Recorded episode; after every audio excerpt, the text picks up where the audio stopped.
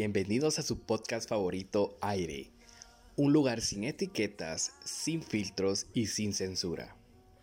Un espacio donde hablaremos de lo que nadie quiere escuchar. Una vida sin ser explorada no merece ser vivida. Aquí te invitamos a que explores las cosas que te dan curiosidad. Y si quieres que hablemos de un tema especial, déjanos tu mensaje en el Instagram del programa. Es arroba aire.podcast.gt. Nos puedes seguir para enterarte de todo lo nuevo que Aire trae para ti. Si te quieres promocionar en nuestro podcast, nos puedes escribir a nuestro Instagram o enviar un correo a gt2021rie.gmail.com.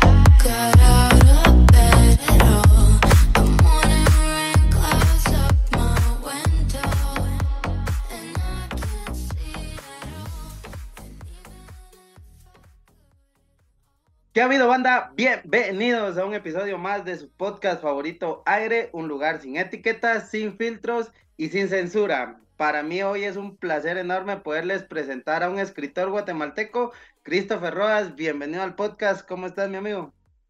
Muchas gracias, pues bien y borrando. Pues aquí bastante bien, la verdad, eh, contento de poder platicar con vos y también agradecerte que hayas aceptado la invitación al podcast y de, venir a platicar un poco y también agradecerte profundamente por haberme compartido tu obra. Créeme que fue algo que me disfruté un montón. La verdad, para contextualizar un poco a las personas, acabas de escribir una novela que se llama Imaginaria, ¿verdad? Sí, exacto. Y pues nada, me estabas comentando antes de que empezáramos a grabar de que es tu séptimo libro escrito, pero el primero publicado. Sí, es que yo la verdad, yo escribo todos los días, no sé cuántos libros. Yo, oh, la última vez que conté tenía 12, 12 o 13 libros escritos. Oh, ya, ya. Porque yo escribo todos los días, este es mi vicio desde hace como 5 o 10 años, constantemente. Todos los días, o sea, de lunes a domingo. Ajá. Igual libros. Ahorita estaba leyendo este por segunda vez que lo estaba leyendo. De, ¿Cuál, cuál? Eh, mil, 1984 de Haruki Murakami. Oh, ese no he tenido el gusto de leerlo, pero me surgió una duda ahorita. Este, me decís que todos los días escribís, pero ¿por qué decidiste agarrar la historia de Imaginaria para que fuera tu primer libro a publicar? Fíjate que inicialmente yo pensaba publicar una historia de romance, eh, porque es lo que más se vende. Y además, eh, o sea, yo puedo explotar mi, mi talento, ¿verdad? Porque yo puedo escribir bastante bien y sé que puedo hacer que esto sea rentable, sinceramente. Pero, no sé, mientras escribía este libro de Imaginaria, porque lo escribí durante la pandemia, está, yo inicialmente estaba escribiendo la historia de romance, ¿verdad? Pero después me surgió la idea de este imaginario y escribí un relato titulado Siniestro, que es, digamos, un piloto de imaginaria. tiene 25 páginas, tiene prácticamente la misma historia, pero comprimida en 25 páginas. lo leí, lo leí varias veces y me gustó y lo comencé a desarrollar y lo terminé volviendo una novela y dije, esta va a ser mi primera publicación. la oh, verdad que me gustó bastante la idea y, y preferí que fuese así porque también es eh, algo diferente, ¿verdad? No siempre, porque el mercado del libro está saturado de novelas de romance. Bastante, novelas románticas, es cierto. Sí, porque los escritores saben que eso se vende bastante bien y pues tienen talento, pueden desarrollar sus ideas y lo, lo adecúan al romance, ¿verdad? Para vender. Pero bueno, me salí un poco de eso y, de, y funcionó, o sea, Imaginaria se ha vendido bastante bien sí, a la final creo que es también escuchar tu voz interior, es ese, esa conciencia que te dice, hacer lo que vos querés, no lo que te dicta el mercado, y, eso es algo de respetarse bastante. Sí, o sea, no, no solo es por dinero, ajá, no, no todo tiene que hacerse solo por dinero. Exacto, es la mejor manera de hacer las cosas, creo yo, porque desde mi perspectiva, cuando haces lo que amas, ya el dinero viene después. Pero regresando un poquito en el tiempo, quiero platicar con vos un poco de tus inicios. ¿Cómo fue que se despertó en vos las ganas de empezar a escribir? ¿O cómo se despertó esa curiosidad de, empezar a, escribir? Bueno, eh, en la infancia, la verdad es que no, no era un niño que tuviese muchos amigos, ¿verdad? Lo que sí tenía era libros. Oh, y, aquí en mi casa había un montón de libros y pues como yo no salía nada, me ponía a leerlos y prácticamente eso se volvió mi vida. O sea, lo que la infancia de uno siempre lo marca, ¿verdad? Para es cierto. Y en mi caso, pues le di continuidad y a mí lo que me gustaba hacer era em, dibujar historias. O sea, inicialmente yo no, eh, comencé escribiendo, sino que dibujando, pero historias, no, no eran solo dibujos sin contexto, o sea, era como un tipo cómic, ¿verdad? Como un tipo cómic, exacto, eso te iba a decir. Yo hacía burbujas de diálogos y todo eso. De hecho, por ahí en un cajón tengo todos esos manuscritos que algún día los voy a adaptar a novela. Algún día, todavía no. Falta mucho para que lo haga, pero sí, tengo como 20 cuadernos llenos de historias. Ajá. Historias de todo tipo, tocando todo tipo de temas y de hecho me he puesto a leerlos y eh, me he sorprendido de mí mismo porque son cosas que normalmente un niño no debería de pensar, ¿verdad? Pero sí, sí, sí. surgió. Otra, eh, también pienso que es por la clase de lecturas que yo tenía, porque yo leía libros con, con carga filosófica, poética, y o sea, eso me contagiaba a mí, o sea, Em, crecí con eso, pues, o sea, no... ¿Te acordás de algún libro que hayas leído en ese entonces? Em, sí, El Principito de Anthony de Saint-Exupéry. Oh, sí, sí, sí, fíjate que ese me parece curioso porque ese precisamente fue el que a mí me introdujo en el, en el mundo de la lectura. Porque cabal estábamos hablando de que uno de la primaria trae un mal sabor de boca de los libros. y cabal el principito, yo ya lo leí en mi etapa universitaria. Y cuando lo leí me encantó la historia, cómo, cómo contaba, cómo desarrollaba los personajes. Yo lo he leído como 10 veces. Sí, exacto. Y cabal cuando yo entendí que no todas las lecturas eran tan pesadas, porque no voy a decir aburridas, porque incluso hoy leo los, los libros que a uno le dejan en los básicos y son grandes obras, pero no son para esa edad, pues, y tenías razón. Exacto, adaptar una buena lectura a edad temprana puede hacer una gran diferencia a la hora de que cómo los adolescentes se acercan a los libros, pues. Y o sea, sí, o sea, los colegios cometen un gran error por ejemplo, a mí en la adolescencia me pusieron a leer Crimen y Castigo de Dostoyevsky. Oh, sí, sí, sí, lo he escuchado. Y a mí sí se me hizo muy pesada esa lectura. Y a mí que me gustaba leer, no digamos a mm. los demás. Yo sí lo leí, pero mis compañeros miraban resúmenes en, internet. En internet. O, se ponían de acuerdo, pues yo voy a leer tal parte, yo tal parte, y después las unimos todos y hacemos, le cambiamos las palabras, ¿verdad? Sí, sí, sí. Y es un error porque incluso Dostoyevsky tiene libros eh, que sí podrían ser para, para atrapar. O sea, Dostoyevsky tiene no, Noches Blancas, que es una novela perfecta para introducirte al mundo de él, que es oh, bastante sencilla. Me parece que tiene 90 páginas. Y es una historia de romance, pero bien ligera, de un tipo que se conoce con una muchacha y en un día se enamoran prácticamente. Ah, de veras. es, bien intensa, pero es bien divertida también. no es como no es como crimen y castigo que ya te introduce conceptos filosóficos y morales, Sí, sí, sí, sí. Eso, eso a un niño pues no le interesa tanto. Exacto. Y encima con, con ese lenguaje elitista que, que, puede resultar un poco ambiguo, ¿verdad? Sí, sí, sí, sí. Esas palabras rimbombantes, por ejemplo, en, en Noches Blancas, sí tiene un poco de eso, pero o sea, se nota que es una novela ligera, ¿verdad? No, no es tan rimbombante como si lo es eh, Crimen y Castigo, de otros libros de Dostoyevsky, que son ya para lectores experimentados, ¿verdad? Sí, no, y exacto, me, me, llama la atención lo que dice esto porque ahora me hace un poquito más sentido lo que me decías de que querías que tu novela fuera bien digerible. Y créeme que para mí fue un deleite poder, poder leerla porque la forma en la que describías las situaciones llegaba un punto en el que ya decías, bueno, suficiente, pasemos a lo siguiente, y no pasaba como en otras novelas que he leído que se atoran tanto en detalladas que desvían totalmente la, la, visión de donde uno está de querer seguir enterándose de lo que va a pasar, pues.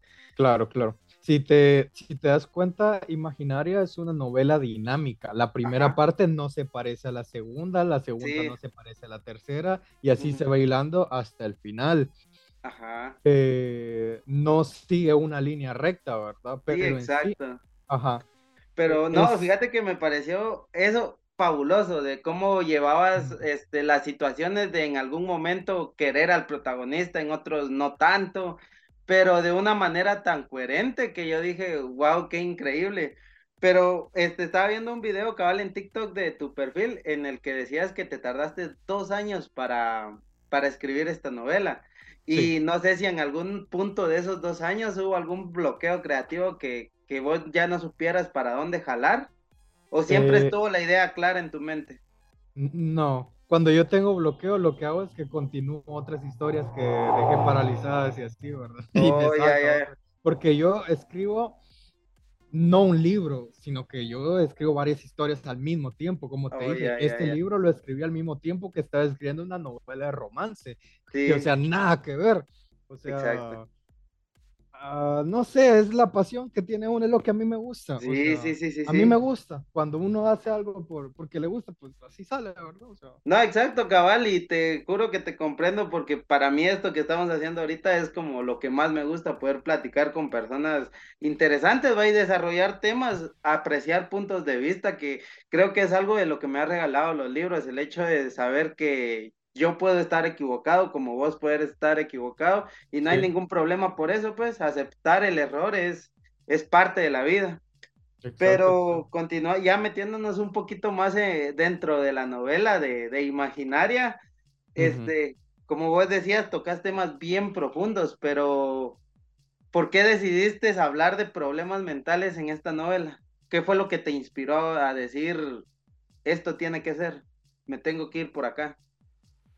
Em, no sé exactamente, o sea, yo sabía que quería tocar esos temas y inicialmente eh, pensé en hacer al protagonista como un adulto, ¿verdad? Y tocar y desarrollar estos temas, ¿verdad? Pero después, eh, es que la verdad es que son bastante interesantes. Por ejemplo, la esquizofrenia es algo que te da para escribir novelas para toda la vida. Puedes escribir toda la vida novelas sobre eso porque es algo que está ligado a la psicología, a tu imaginación y cada quien es, cada paciente de esquizofrenia la va a experimentar de una manera distinta, ¿verdad?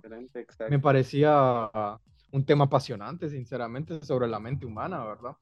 Pero como te digo, inicialmente pensé en hacerlo un adulto y en vez de amigos imaginarios que fuesen como fantasmas o apariciones, ¿verdad? Pero oh. después eh, me puse a pensar en en que tenía que apelar a un público más general, ¿verdad? No, solo, no solo hacer esto para gente como yo, ¿verdad? Que bastante. Sí, sí, sí. Por eso convertí el personaje en un niño y eh, hice la historia un poco más inocente, más para un público más amplio, ¿verdad? Ajá.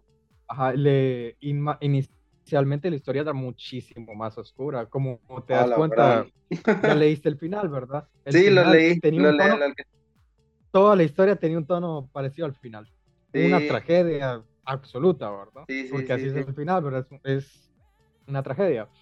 Y... Pero eso, ¿verdad? Le bajé el tono siniestro, digamos, y la hice para un público más amplio. No, y justo eso que decís me llama la atención porque la, la, historia empieza bien leve, te soy sincero. Cuando empecé a leer la historia, exacto, la historia de los cinco niños, y, yo me sentí identificado porque todos de niños somos crueles en algún momento, vaya sea influenciado por otro. Más crueles que los adultos. Exacto. Y, y pero conforme iba avanzando y, y, se iba profundizando más, era como que muchas veces te cuentan la novela como que vas escalando hacia arriba, hasta la cúspide, y el final feliz y todo. Pero en esta yo sentía que iba en una escalera hacia abajo, que cada tema era más de... Ah, y cuando Un comentario acertado Exacto, cuando yo sentía que ya no podía ponerse peor, venía algo más abajo y, eso fue algo que me, que me gustó bastante. Y uno de los temas que me llamó bastante la atención de, de esta novela fue el cabal, la primera parte, donde su, su, amiga imaginaria le empieza, se va a vivir con los otros niños y se da cuenta que muchas veces eh, que los niños sean crueles con otros niños o con animales solo es el síntoma de un problema mucho más grande. Pero que, que, lo hayas descrito con un idioma tan, tan limitado como es el de los niños, para mí eso fue como lo más acertado que pudiste hacer. Y créeme que respeto mucho eso, que hayas podido enganchar con, con, ese, con ese léxico. Pero no sé si te costó a vos en algún momento como limitarte de palabras o limitarte de, algún lenguaje o algo a la hora de estar escribiendo. ¿O siempre tuviste la mentalidad de escribir como que lo fuera a leer un adolescente?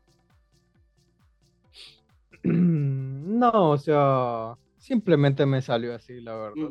Y de hecho, la primera parte, curiosamente, es la última que escribí. Ah, de verdad. Eh, sí. Es que mi estructura narrativa es, eh, un poco extraña, sinceramente, porque yo escribo sobre la marcha.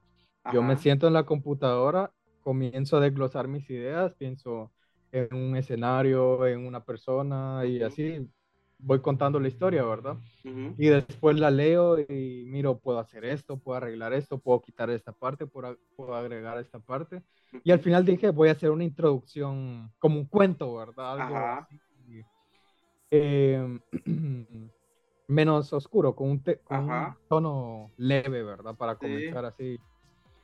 Y, o sea, como te digo, la novela pues tiene varias partes mientras más avanzando se va poniendo más, más y más y más y más, más oscura, ¿verdad? Hasta llegar a ese final en el que el, el, protagonista pues ya perdió toda percepción sobre la realidad y se comienza a percibir a sí mismo como un monstruo. Sí. O sea, él se mira a sí mismo como él a lo largo de la historia se niega a aceptar eso hasta que al final lo acepta. Sí, y, justo de pones, justo escribís y perdió todo rastro de humanidad. Y ahí fue como que la, la, aquí ya no queda nada de lo que en algún momento fue un niño. Exactamente. Ahí es cuando ya comienza otra etapa de su vida. De hecho, este, eh, no creas que es el final porque es una trilogía. Ah, de veras. O sea, es hasta llegar a la adultez del personaje. Oh, y ya lo tenías planeado así desde un principio. Sí, sí. Ah. Como te dije, primero pensé en hacerlo adulto y después Em, o sea, esa idea no ha desaparecido de mi cabeza, ¿verdad? Todas esas ideas que tenía para construir esa historia, las voy a desarrollar a lo largo del tiempo. La última imaginaria que sería, pero no la voy a sacar ahorita. Yo pienso en, en esta manera, o sea, de esta manera. Imaginaria es mi primera publicación y quiero que el último libro de Imaginaria sea mi última publicación, el último libro que yo publique en mi vida. O que, se publique, o que se publique post-mortem, que sea lo último. Sí, sí, sí, sí. Oh, wow, qué, qué inter... ¿Y por qué querés que sea así? Para mí es poético, la verdad, pero sí me llama la atención el motivo de por qué querés que sea de esa manera.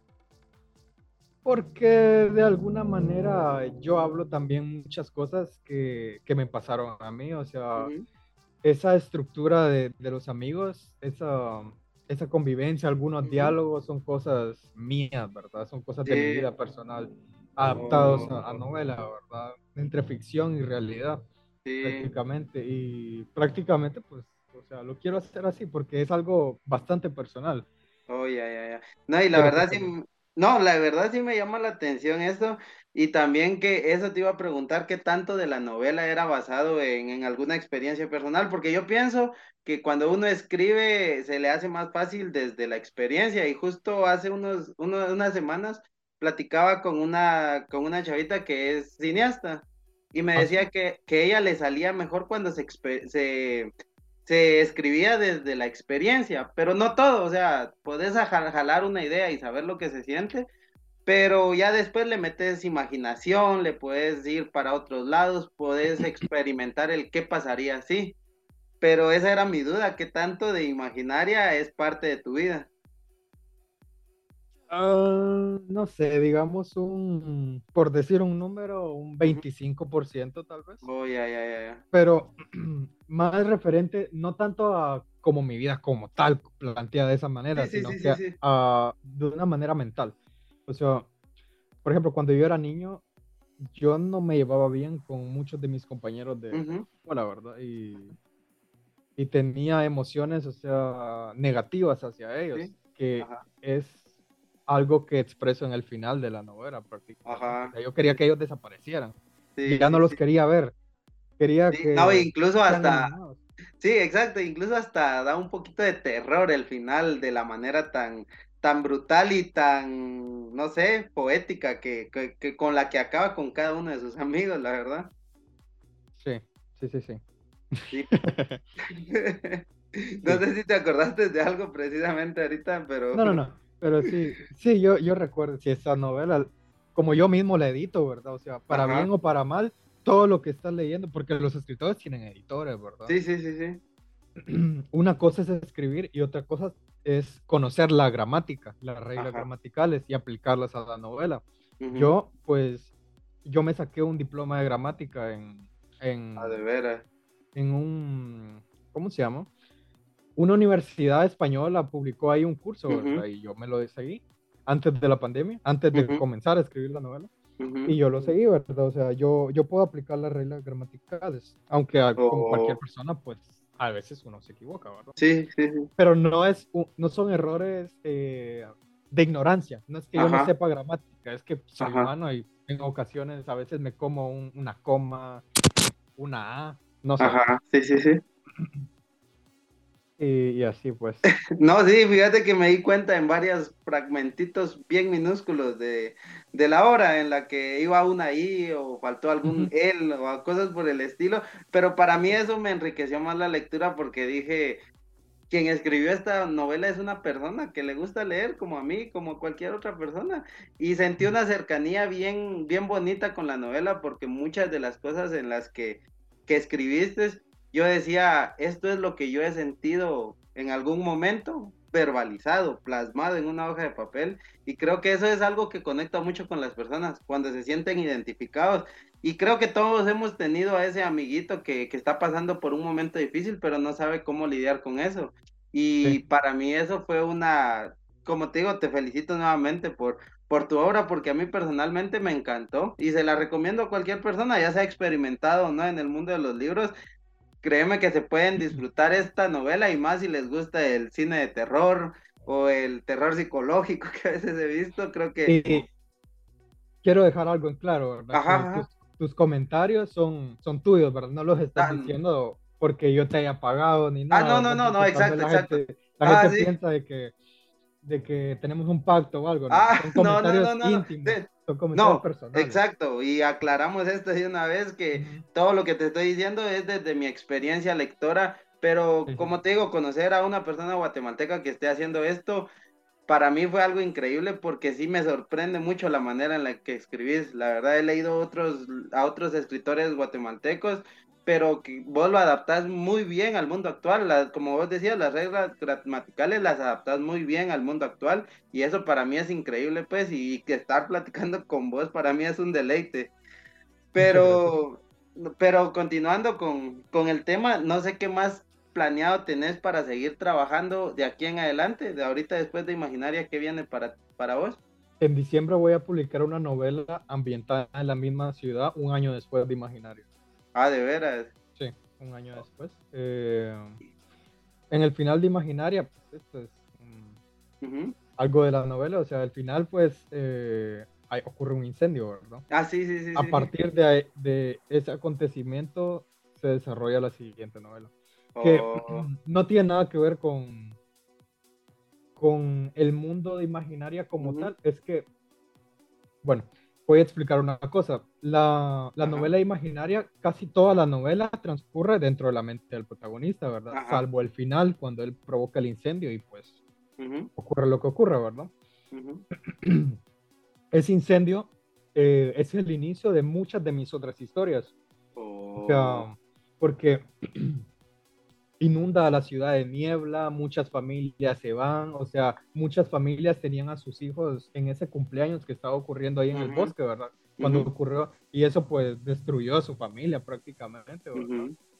El final de Imaginaria es la base o la raíz de muchas de mis otras historias, eh, especialmente de la que voy a publicar a continuación, que la que oh, voy a publicar en diciembre no solo es una novela, o sea, está ilustrada por mí, tiene dibujos bien hechos, Ajá.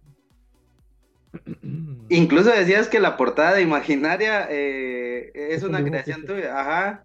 Es un dibujo que hice cuando era niño. ¿Y cómo, por qué decidiste poner ese dibujo y no hacer una portada nueva? Fíjate que sí había pensado en hacer algo más profesional porque me puse a pensar que, que podía confundir a la gente, ¿verdad? Podían decir, ver ese dibujo, ¿verdad? Que no es la gran cosa porque la gente es muy visual, ¿verdad? Para comprar algo, para consumir algo. Eh, miran la portada y juzgan el libro, aunque hay una frase que dice que no hay que hacer eso. sí.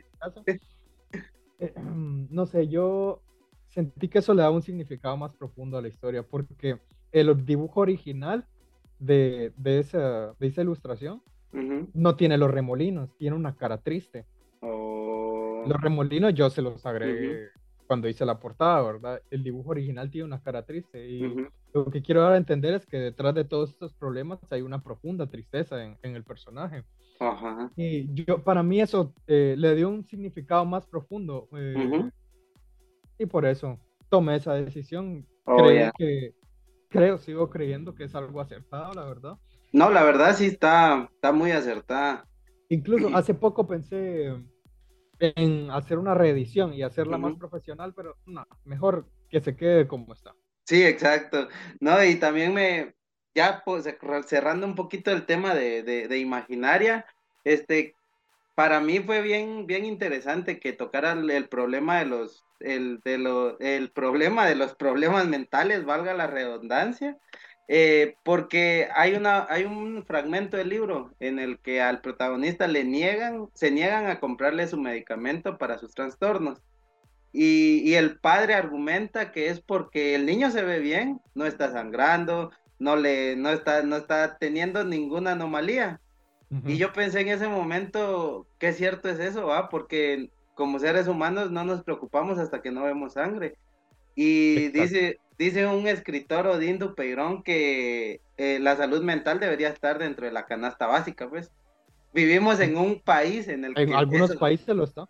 Sí, exacto, pero vivimos, tristemente vivimos en un país en el que no se puede, pero créeme que eso sí fue algo que me, me, me, me agradó bastante de, de, tu obra, el hecho de que, que hayas ejemplificado eso, que muchas veces le, le restamos importancia a la depresión y, y no es para eso. ocurrir tragedias por eso.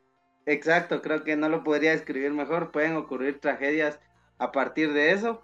Pero quería cerrar con eso porque me pareció muy, muy bonito, la verdad, el hecho que hayas tocado de esa manera, porque a pesar de que el tema, eh, los, el libro es bien oscuro, sí te deja un bonito mensaje desde mi perspectiva y se lo recomiendo a cualquiera, la verdad. No sé si quisiera, si querés decir algo para motivar a la gente a leer tu obra.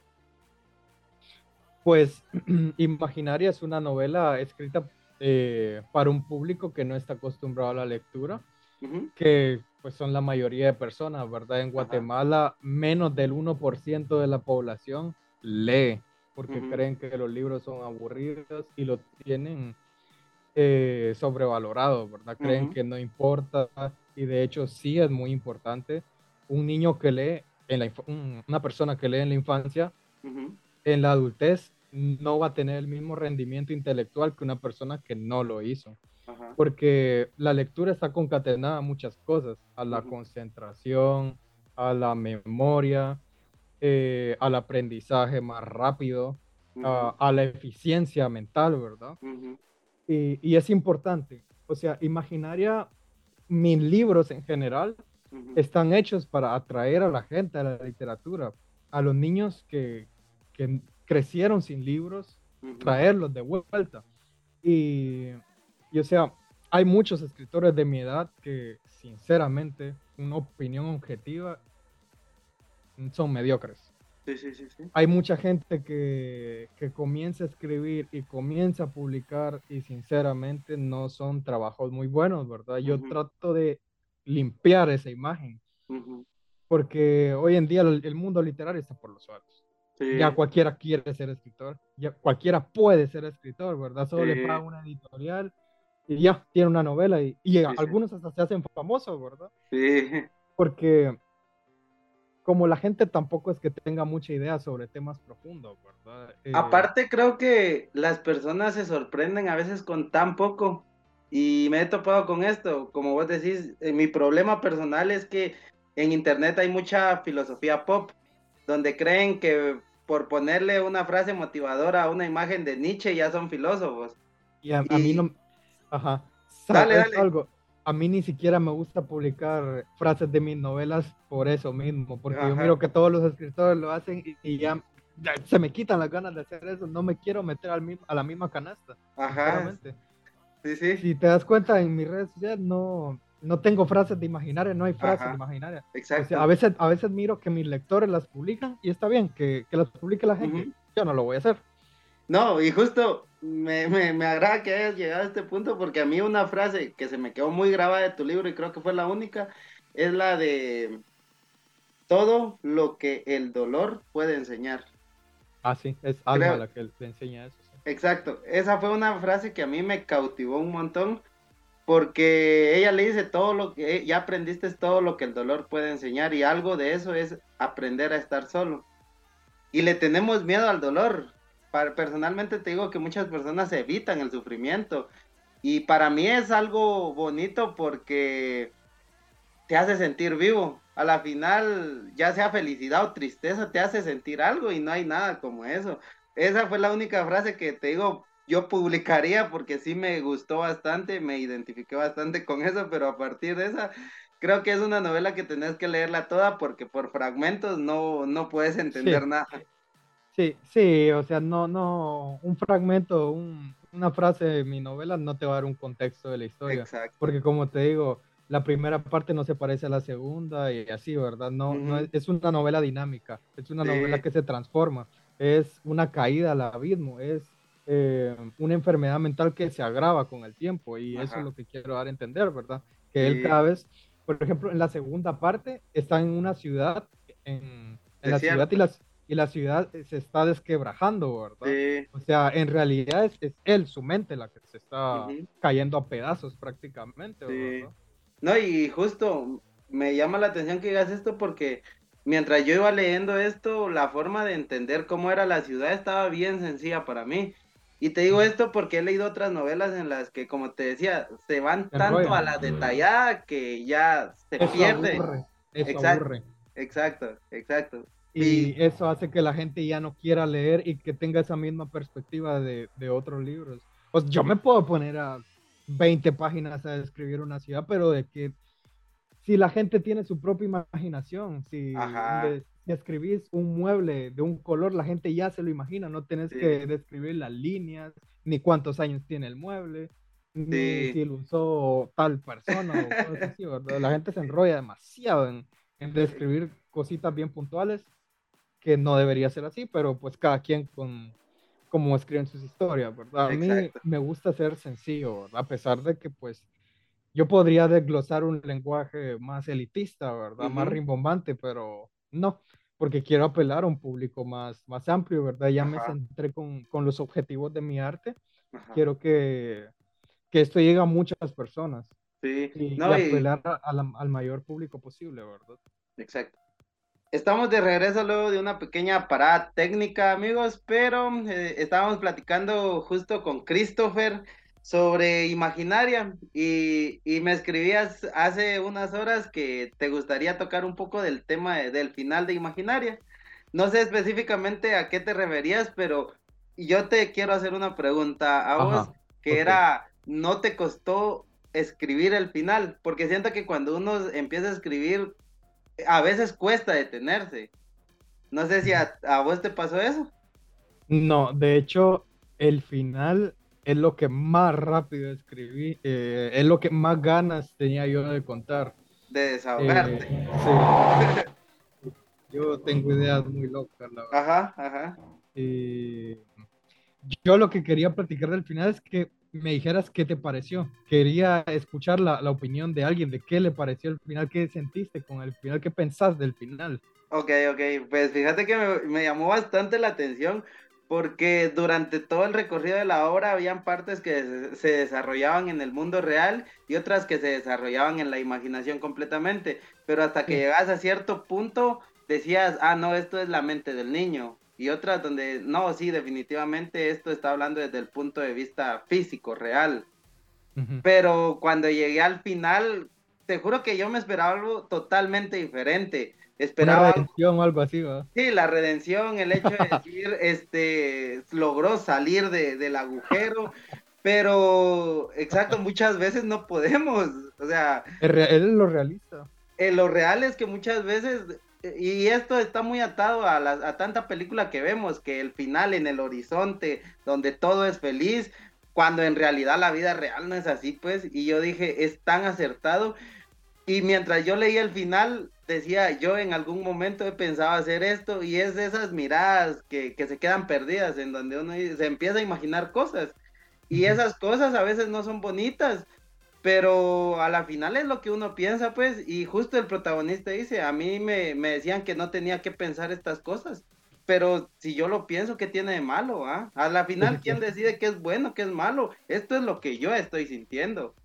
El final sí me pareció algo este, macabro, la verdad, pero muy acertado. Creo que fueron todas, todos los remordimientos, todas las cargas, toda la tristeza, todo el dolor, todo, todo, todo, todo desembocó en eso. Era como que para mí era un río que venía y llegó a su desemboque, donde explayó sus sentimientos a flor de piel el, protagonista y el final estuvo bien rápido de leerlo porque no quería parar, es lo que te puedo decir.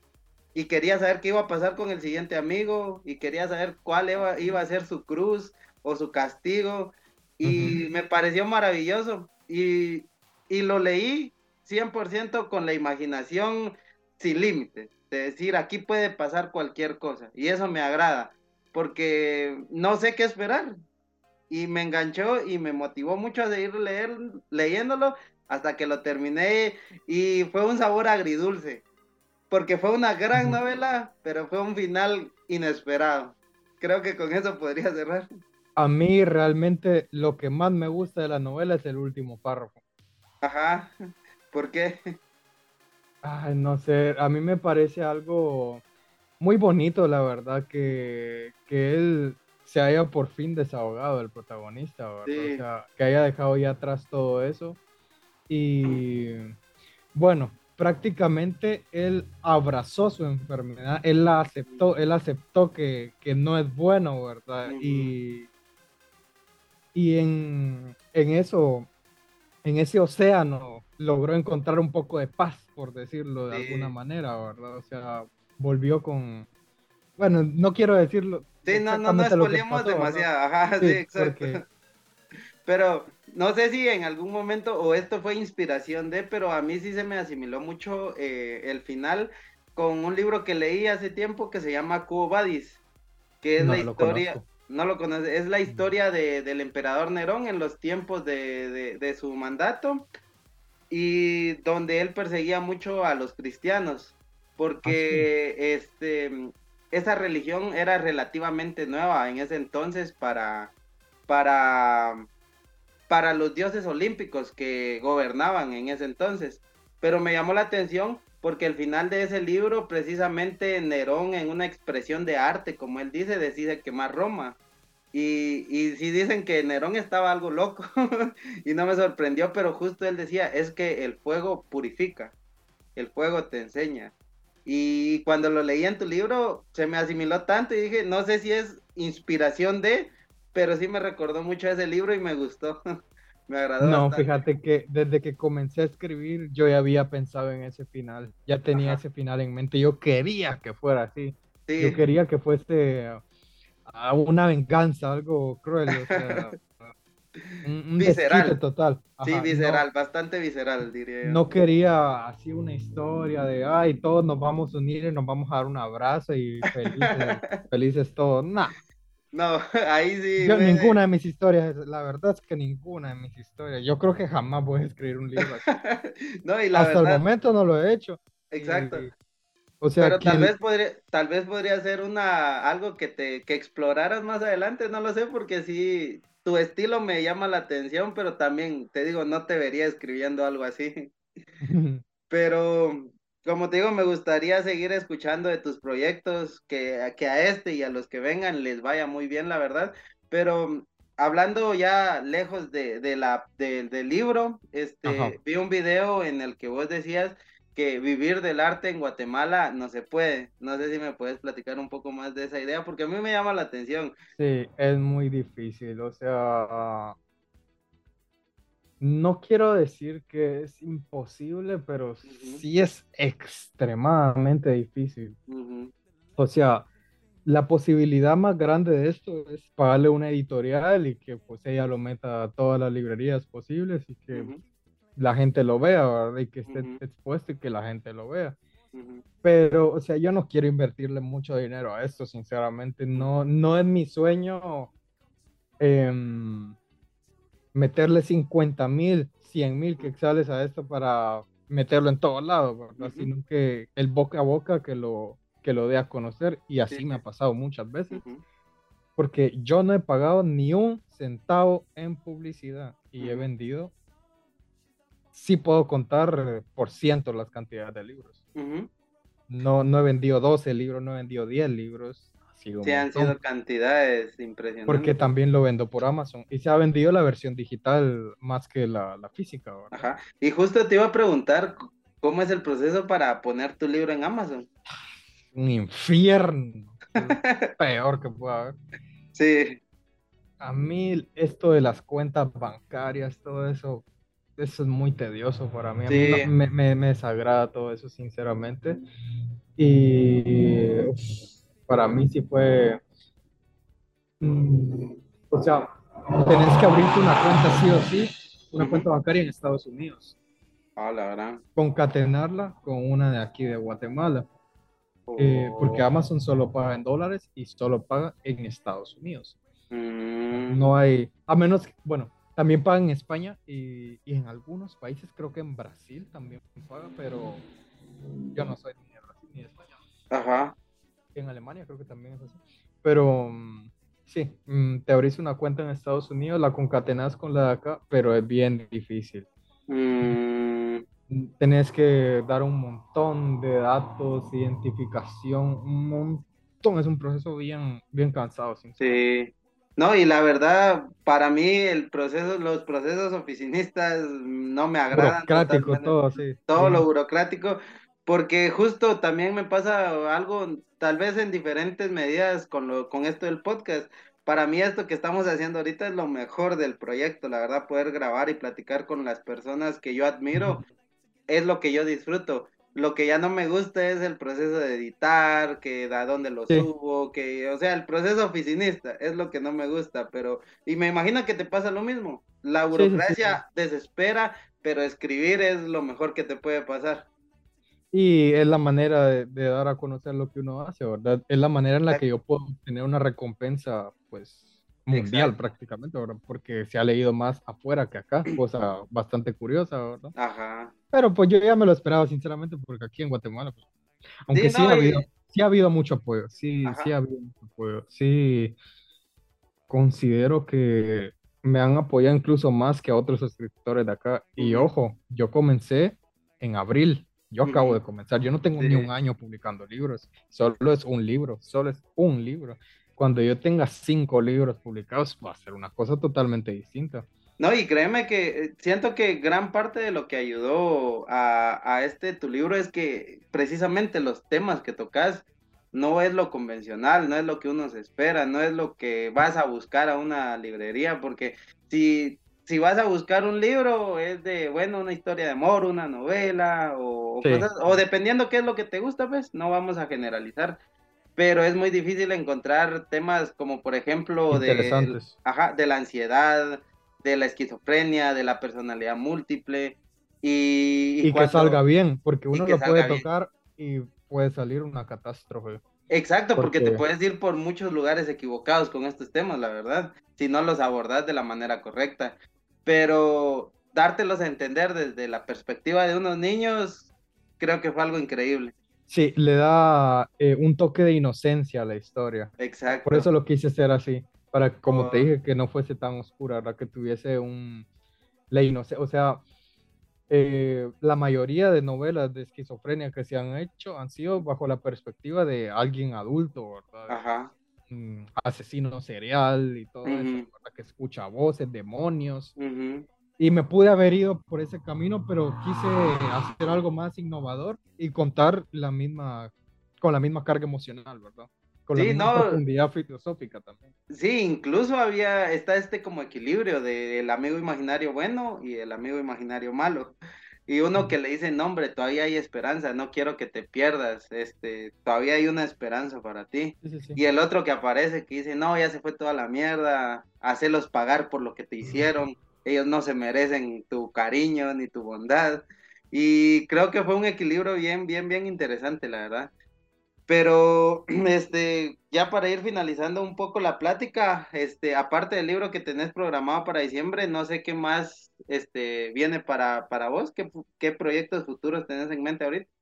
En febrero, marzo, eh, estoy considerando cuál voy a publicar, porque tengo un catálogo de libros, ¿verdad? Que escoger. Cuál, cuál tendría más sentido publicar la novela romántica que te dije que, había escrito al mismo tiempo que Imaginaria, pues la terminé y la estaba pensando publicar para febrero, para el 14 de febrero, ¿verdad? Pues, oh, sí, sí, sí. Quería agarrarme esa fecha, pero eh, es muy del marketing también. sí. Sí, o sea, hay que, esto tiene hay que... ver por dónde, exacto. Porque mientras mejor sea la, la recompensa, más me motivo a publicar. Exacto, Y pues yo soy una persona que puede escribir y no es solo porque yo lo diga. Todos los que me han leído han venido con comentarios similares, ¿verdad?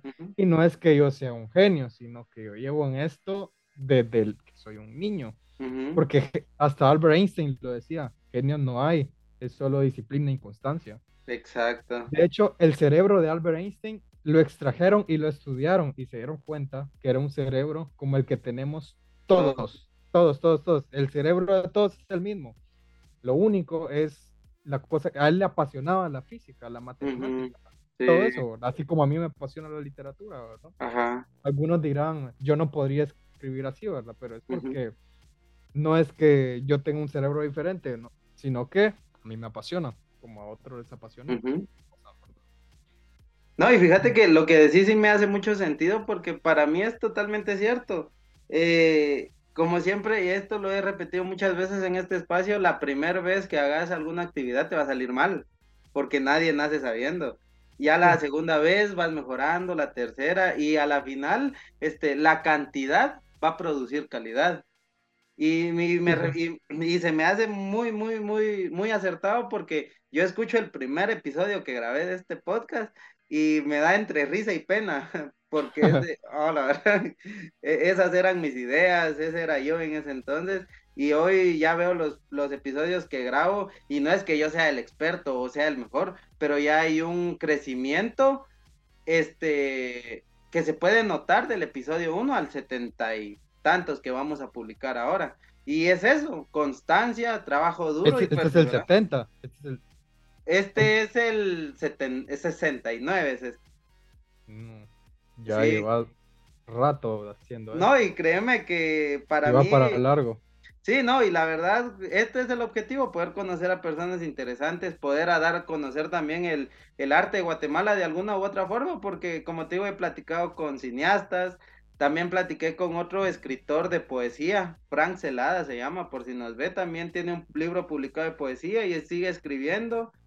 Eh, también con otro chavo que hace podcast de Hablando Pajas, Momo, por si nos ve también un saludo. Y he conocido a personas bien interesantes gracias a este proyecto y créeme que siempre voy a estar agradecidos porque me digan, va, yo ojalá a platicar con vos.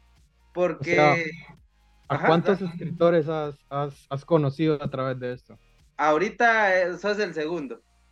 El segundo. Ah, Ajá, el segundo de acá de Guatemala. Iba a preguntar cuál de todos te gustaba más, pero mejor no, porque hay que decir de uno u otro. No, no, no, fíjate, y no, aunque me lo preguntaras, no, no me sentiría este, presionado por contestar algo, porque son estilos diferentes. Él escribe poesía y vos escribís novelas. Y sus estilos son totalmente diferentes. Sí, no, es la misma manera de contar. Exacto, y justo te iba a preguntar si no tenías planeado explorar otros, otros estilos literarios en la literatura. Sí, he escrito poesía, he escrito poemarios. Había escrito dos poemarios, pero los he buscado en mi computadora y no sé dónde están, sinceramente. Solo lo único que encuentro es, son las portadas que hice, porque pues yo yo puedo ilustrar bastante bien, ¿verdad? Yo todas las portadas que hago en mis libros las hago bien. Las, ajá. No sé las si portadas las son tu creación, entonces.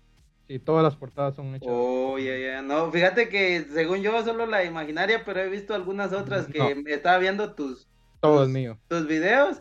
Y si hay unas bien interesantes, incluso vi una historia. Son profesionales. Exacto. Son profesionales. Justo.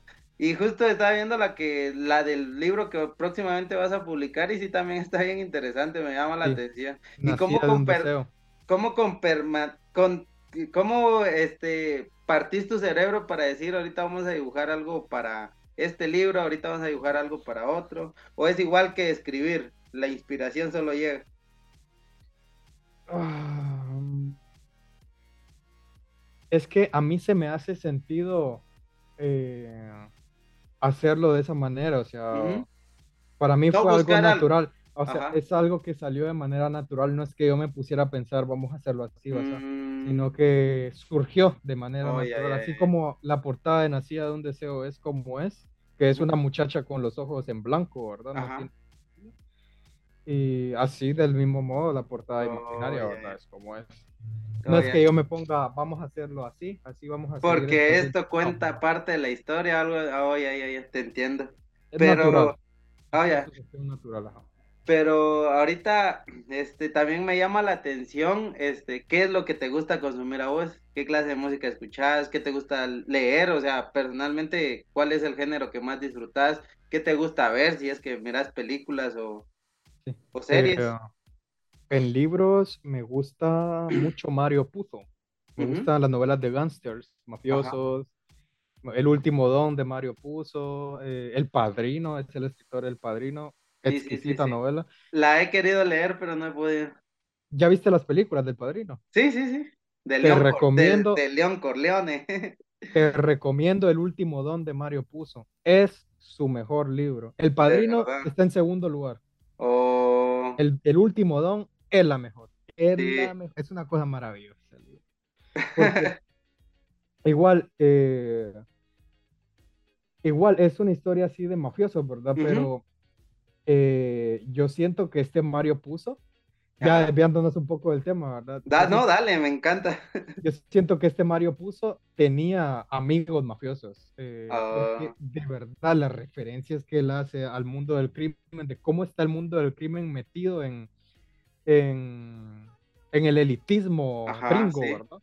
Sí, sí. Eh, prácticamente el último don trata la historia de una familia de mafiosos que se, eh, que se convierten a burocráticos. Son mafiosos que compran hoteles, compran restaurantes, compran constructoras, se meten en Las Vegas y van dejando la mafia de lado. O sea, es una familia que se va eh, eran sicilianos pobres, ¿verdad? Ajá. después se fueron a los Estados Unidos, hicieron dinero con la mafia y de ahí, con ese dinero de la mafia, escalaron a la burocracia. De eso trata el último. Oh. Pero en lo que llegan ahí es una masacre. Eh, algunos mafiosos se van con actrices de cine, ¿verdad? Ajá. Es una cosa bien maravillosa que cualquier cosa que yo diga va a ser eh, menor a, como es en realidad, porque Mario Puzo era un maestro, ¿verdad? Sí, sí, sí, sí. Toda su vida escribió sobre la mafia, ¿verdad? Y, tiene un encanto sobre eso. Creo que es el, el, mejor autor que ha tocado esos temas, porque he intentado leer otros libros de mafiosos y no los desarrollan tan bien como él. Yo siento que es porque él tenía un vínculo con los mafiosos, aunque Él, él lo negaba. Él decía que los mafiosos le daban miedo. Pero ¿cómo le van a dar oh. miedo si solo uno?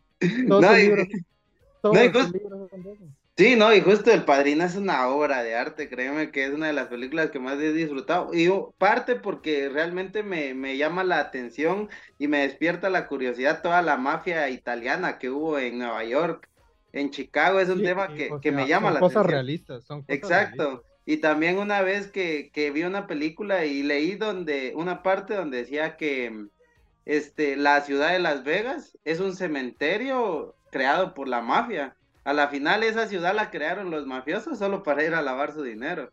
Y hoy ya la vemos como Las Vegas, el gran espectáculo, pero alrededor de hay muchas cosas oscuras que me llaman la atención. Prácticamente, ajá.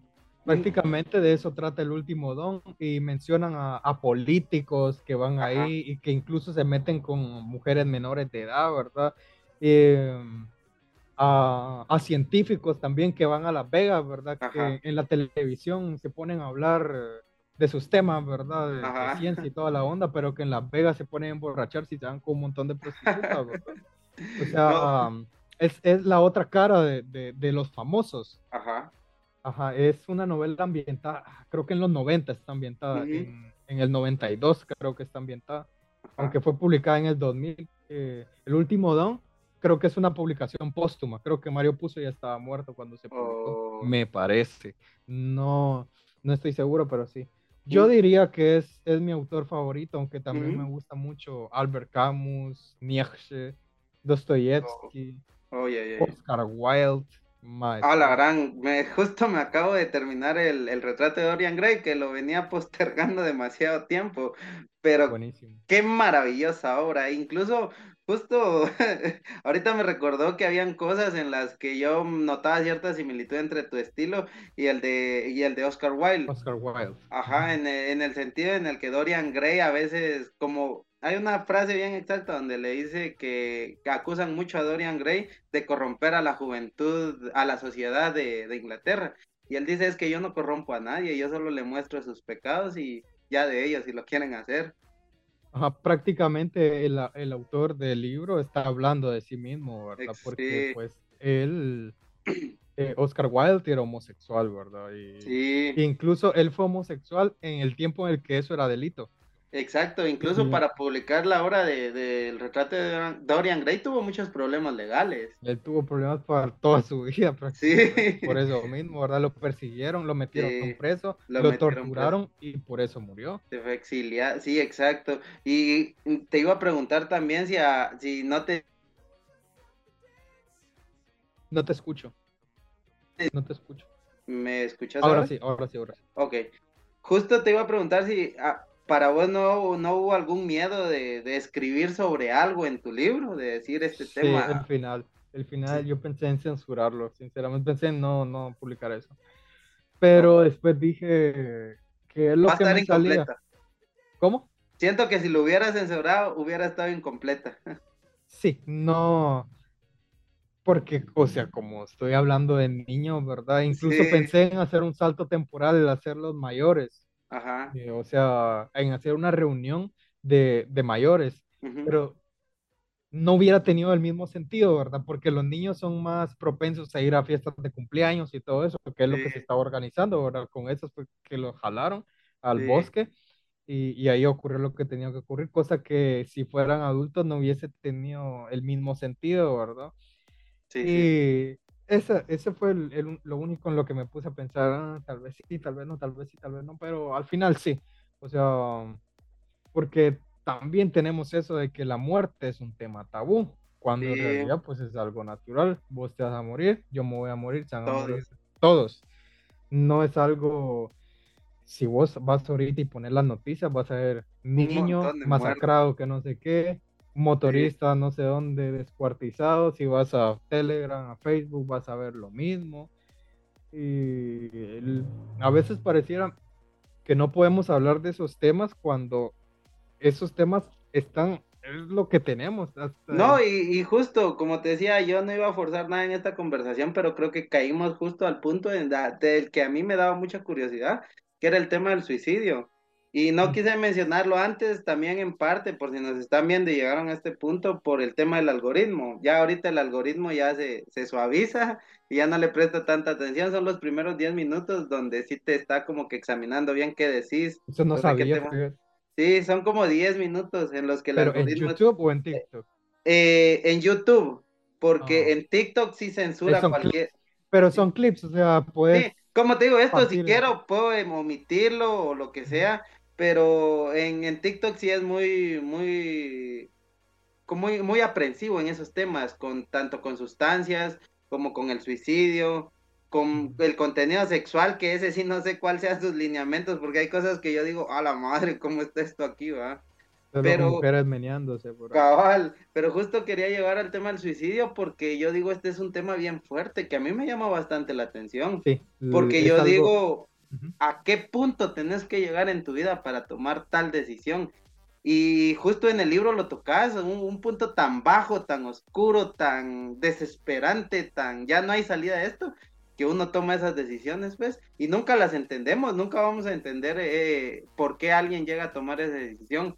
Y te decía que me gustaba tocar este tema porque quería saber tu perspectiva de, de describir esa parte o en general con el tema. Te, quería hacer notar algo, o sea, viste que en el principio de la novela él cae a un río, ¿verdad? Ajá, y... Y te diste cuenta que en realidad él se estaba suicidando. Se está suicidando, exacto. él bloquea todo eso, o sea, él no quiere pensar que, que, que está mal, ¿verdad? Y por eso ahí es donde nace su amiga imaginaria, ¿verdad? Exacto.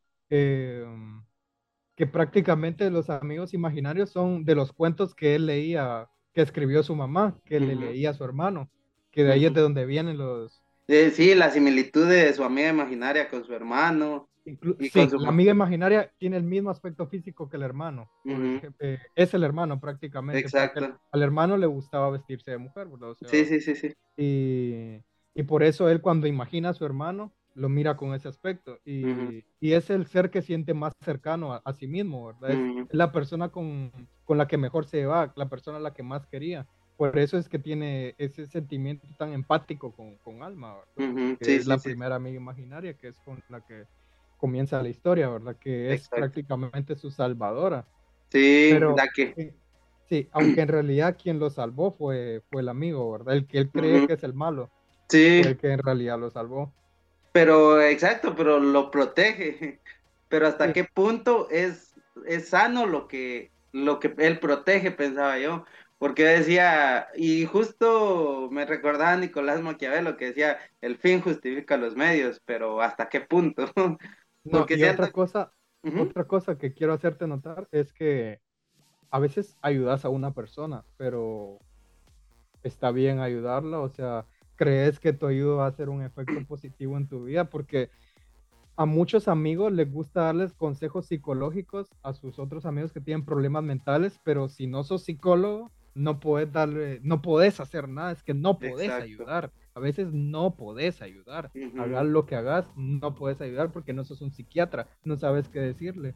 Ni siquiera podría lidiar con tus propios problemas y querer resolver los de los demás, ¿verdad? sí, exacto. Eso es algo que hasta yo, de todas las novelas en las que he, leído, pues no lo había visto en ningún lado. Que a veces es bueno dejar a las personas solas, ignorar la tristeza de los demás y concentrarte en ti mismo, ¿verdad? No regresar al pasado, que es lo que hizo el amigo, regresó al pasado prácticamente. ¿Y qué pasó? Pues el pasado se lo tragó. Se lo comió, se lo consumió. No, y tenés bastante razón y creo que esto este, casa mucho con la famosa frase, no hombre, échale ganas, o el por eso estar triste, cuando en realidad nadie sabe lo que realmente el peso que otra persona lleva encima, pues. Y el hecho, y esto yo lo aprendí hace muy poco, que yo sepa lo que a mí me afecta, no quiere decir que eso se va a solucionar. Yo solo ya sé cuál es mi problema, pero no sé cómo lidiar con esto. Exacto pero creo que es una gran manera de, cerrar este, este podcast. Y nada, invitar a la audiencia del Aire Podcast, a todos, si quieren leer un buen libro, vayan a comprar el libro de, de Christopher, está muy bueno, se los recomiendo ampliamente. Y como dijimos en algún momento, esto no es pagado ni hay ningún convenio, esto nació genuinamente. Para mí fue una gran obra, me la disfruté un montón y me enorgullece este, que seas guatemalteco, porque demuestra, tal vez esto ya es un cliché, pero yo sí lo creo, sí hay talento aquí en Guatemala y necesitamos un poco de apoyo. Ayúdennos compartiendo este contenido y no sé si tenés algo que agregar o, algún tema del que se nos haya olvidado platicar, Christopher, del que te gustaría hablar ahorita. Creo que hablamos todo lo que teníamos que hablar y quizá en el futuro podríamos volver a conversar, ¿verdad? Sí, en unos meses tal vez, ya otras novelas publicadas, tu podcast más grande, mi arte más grande, ¿verdad? A ver cómo nos va, ¿verdad? Cómo crecemos con el tiempo. Sí, no es la idea, la verdad. Y tal vez nos volvemos a encontrar, ¿verdad? Y volvemos a tener otra plática con otros libros y, tal vez podamos hablar de, de, otros escritores, ¿verdad? Sí, exacto. No, y la verdad, te agradezco otra vez tu tiempo, que hayas aceptado la invitación. Y nada, amigos, créanme que espero que ustedes hayan disfrutado de esta conversación tanto como yo disfruté grabarla. No sé si, ah, antes de terminar el podcast, esta pregunta es de cajón y siempre me gusta hacerla porque me gusta ver la perspectiva de otras personas. Y es, si vos pudieras darle un consejo a alguien, ¿qué consejo sería? Que sean felices. Únicamente. Sí. La felicidad es, es lo que persigue es, la persecución de toda la vida de la humanidad.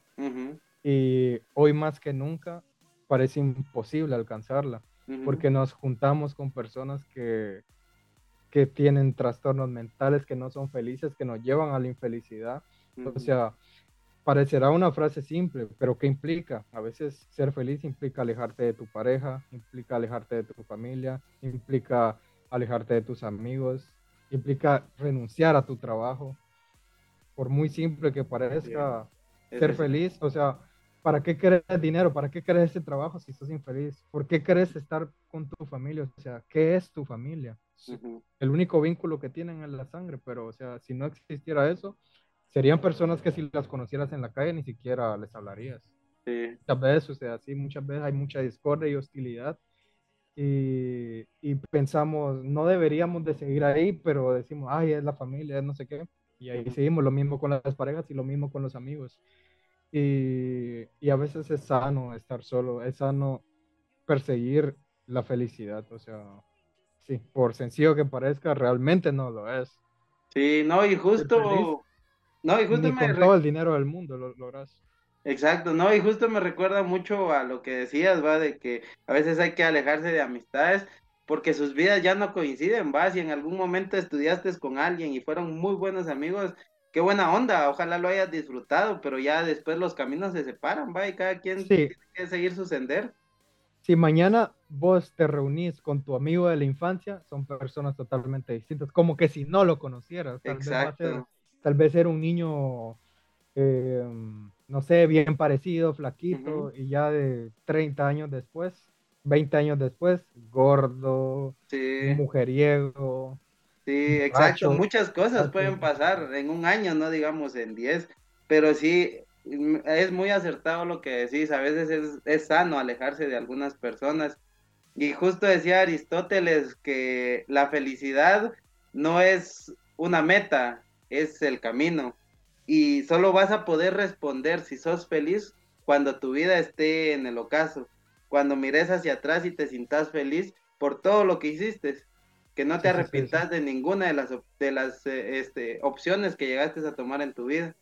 Y este es un lema que yo lo digo mucho, no sé si yo lo inventé, pero a mí me hace mucho sentido, y es que nunca se arrepientan, no se, no se enorgullezcan de las cosas que hagan, pero tampoco se arrepientan, porque eso es lo que los hizo la persona que son hoy en día. Sí, sí, sí.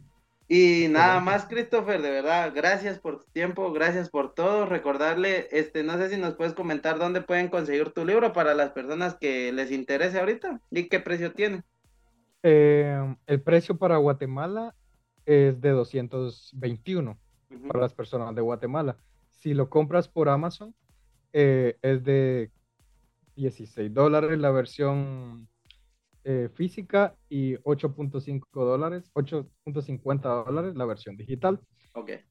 Eso sí, si las personas de Guatemala lo piden por Amazon, es problema porque les van a cobrar 19 dólares por traerlo de allá para acá. Sí. Eh, es, al final sale más caro, ¿verdad? O sea, eh, no es que yo lo quiera vender a 221, sino que es el precio que me, a mí la imprenta me pone un precio y con base a ese precio, pues yo le pongo una cierta ganancia, ¿verdad? Y por eso es que es así. En cambio, Amazon, como es la librería más grande del mundo, pues eh, es más fácil imprimir. Pero los precios para Amazon son, son más para personas fuera de Guatemala, ¿verdad? Estadounidenses, mexicanos, españoles. Ajá, yo por eso lo hice, porque para ir a un mercado más grande. Sí, pero en resumen, la, lo más, eh, lo mejor es hablarme a mí por privado, ¿verdad? En Instagram, que es cristo con K, punto X bajo. Ok, muchas gracias Christopher. Ya saben amigos, por si quieren ir a leerse Imaginaria, un libro totalmente recomendado, está muy bueno, toca temas bien profundos y te invita a pensar muchas cosas, a replantearte si estás bien o estás mal, la verdad. hay muchas experiencias que son muy fáciles de identificarse con el protagonista y tanto con los amigos del protagonista. Y si les gustó este episodio, saben que nos pueden dejar el comentario, suscríbanse, compártanlo. Y si nos quieren ir a seguir a Instagram, aparecemos como aire.podcast.gt. En TikTok estamos como airegt. En Facebook aparecemos como aire podcast. Y sin nada más que agregar, mis amigos, espero hayan disfrutado este episodio tanto como yo me lo disfruté grabar. Y nos seguimos viendo en próximos episodios. Bye. Adiós, gracias.